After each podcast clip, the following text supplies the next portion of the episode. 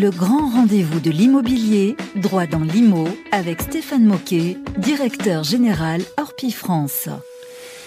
Bonjour Stéphane Moquet.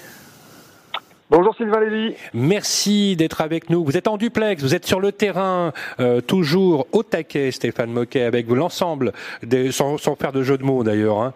Euh, vous êtes le directeur général de Orpi. Stéphane, vous avez des choses à nous dire. C'est votre biais d'humeur dans votre rubrique sur la rénovation énergétique.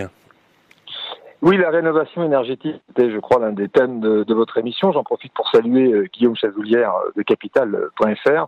Et c'est évidemment un, enjeu majeur. On a le gouvernement qui estime que le bâtiment aujourd'hui est responsable de près d'un tiers des 20, euh, à peu près 27% hein, des émissions de gaz à effet de serre et à peu près 40-45% de la consommation énergétique. Et bien évidemment, c'est les logements anciens qu'on connaît bien, nous, chez Orpi, qui sont souvent les plus énergivores. Et dans ce cadre-là, Orpi, l'ADEME, le, plan bâtiment durable ont signé récemment un, accord qui vise à accélérer la rénovation énergétique des logements privés. On l'a fait en, en, présence de Julien de Normandie, le ministre chargé de la ville et du logement, et Emmanuel Vargon, qui est la secrétaire d'État auprès de la ministre de la Transition écologique et solidaire. Et ces derniers nous rappelaient que l'objectif du gouvernement en la matière consistait à rénover 2 millions et demi de logements d'ici 2023, c'est-à-dire dans trois ans.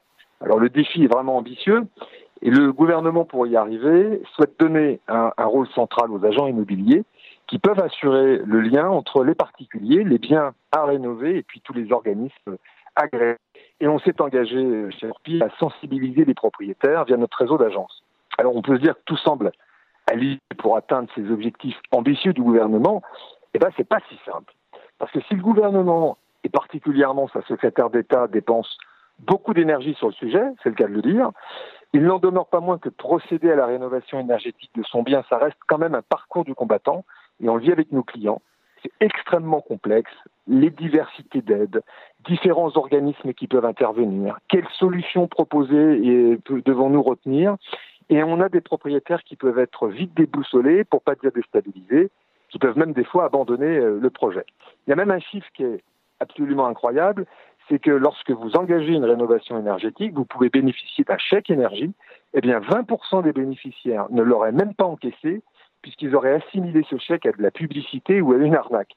Alors, comme l'indique Emmanuel Vargon, il y a des efforts sur la communication à faire, mais c'est vrai que ça reste à faire pour que l'ambition élevée, euh, bah on passe à dire d'une ambition élevée à une réalité euh, durable.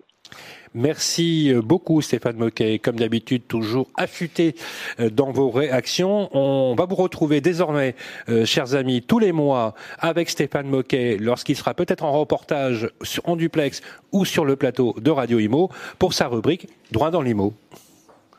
Merci. Merci Stéphane. Au Merci. mois prochain.